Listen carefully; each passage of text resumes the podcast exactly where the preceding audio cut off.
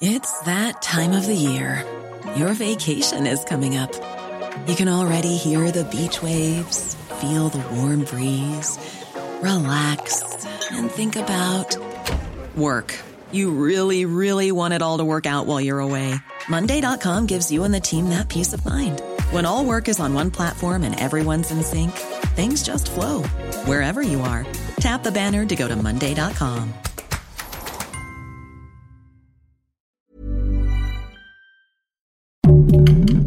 Heraldo Podcast, un lugar para tus oídos. América para los americanos, AMLO quiere lograr su sueño sí o sí. Esto es Primera Plana de El Heraldo de México.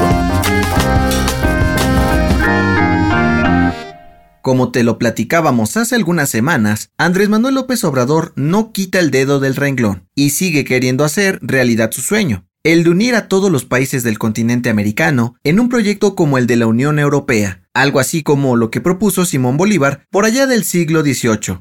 ¿Y qué está haciendo para lograrlo? Pues la Secretaría de Relaciones Exteriores ya dio el primer paso y envió al gobierno de Estados Unidos la propuesta de AMLO, en la cual destacan tres puntos importantes. No intervención entre países, cooperación para el desarrollo y el combate a la desigualdad y la discriminación. López Obrador lo tiene claro. La novena cumbre de las Américas en Los Ángeles en junio es el escenario ideal para lograrlo. Y es por eso que sigue empujando a Biden para que invite a Cuba, Nicaragua y Venezuela a participar, pues es la única forma de unirse en una nueva política a favor de la economía y bienestar de las poblaciones. Por su parte, desde Washington, aún se mantiene en vilo la invitación a los cuates de AMLO. Incluso, una de las voceras de la Casa Blanca dijo que siguen evaluando su asistencia, pero aún no hay nada confirmado. Andrés Manuel López Obrador respondió y dijo que no busca que haya confrontación entre países en Los Ángeles, sino que lo ve como la gran oportunidad de reconciliarse entre todos para avanzar a un futuro mejor. ¿Logrará convencerlos? Con información de Misael Zavala, Francisco Nieto e Iván Saldaña. Las mejores noticias en solo 5 minutos. Siga Primera Plana a través de Spotify.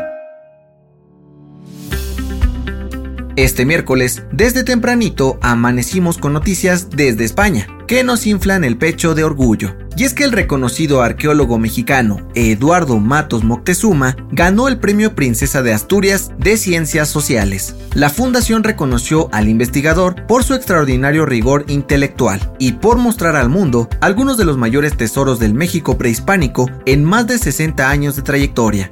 Si no sabes quién es Eduardo Matos Moctezuma, te contamos un poco de él.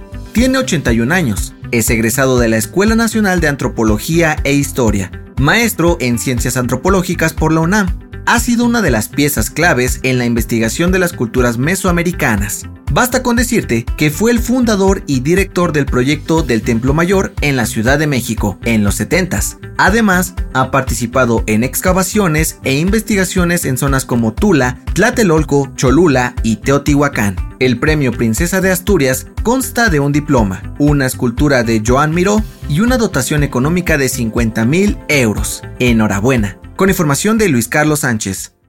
En otras noticias, el expresidente de la cooperativa Cruz Azul, Guillermo Álvarez, presentó un amparo para evitar su captura a través de sus abogados. Billy aún continúa prófugo tras la orden de aprehensión que se giró en su contra en julio del 2019 por los presuntos delitos de lavado de dinero y delincuencia organizada. En noticias internacionales, el gobierno de Rusia acusó a Ucrania de no tener la voluntad para avanzar en las negociaciones para ponerle fin a la guerra. El último encuentro entre los líderes de ambos países fue el 22 de abril. Y en los espectáculos, la Universidad de Nueva York otorgó un doctorado honoris causa en Bellas Artes a Taylor Swift por su exitosa carrera como cantante y compositora. La ceremonia se llevó a cabo en el estadio de los Yankees y en su discurso de aceptación, la cantante agradeció por el reconocimiento entre algunas lágrimas. El dato que cambiará tu día.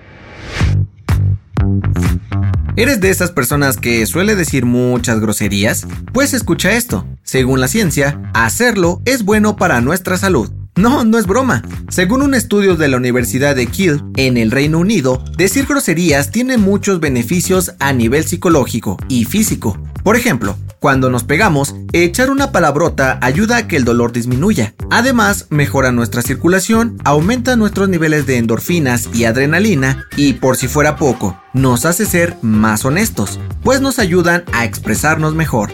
Entonces, es bueno que no te abstengas de decir una que otra grosería de vez en cuando. Yo soy José Mata y nos escuchamos en la próxima.